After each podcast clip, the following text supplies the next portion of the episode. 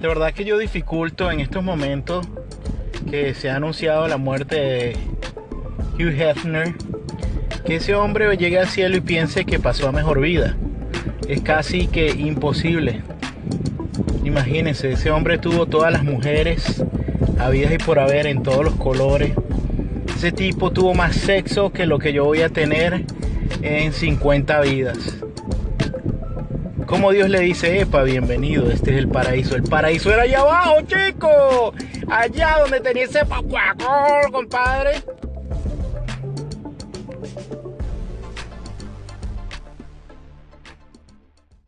Hugh Feshner tuvo tanto, tanto sexo que, mira, al final en sus últimos días, para meterle a la muchacha, ya el Viagra no funcionaba ni siquiera en la mayor de las dosis, ni mezclado con otras bombas nada, al final el tipo se tuvo que poner un pie de amigo ahí en el machete. Pero bueno, él fue feliz.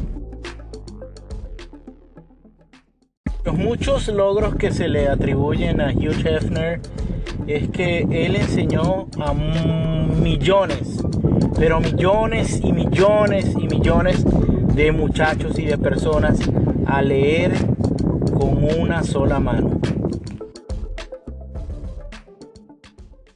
Se dice de Hefner que él era un hombre bastante arriesgado y extremadamente sincero, porque él decía que él prefería estar mamando que andar con pajas. Los peruanos sostienen que entre tanta mujer y tanta mujer que él vio, no se sabe qué chucha lo mató.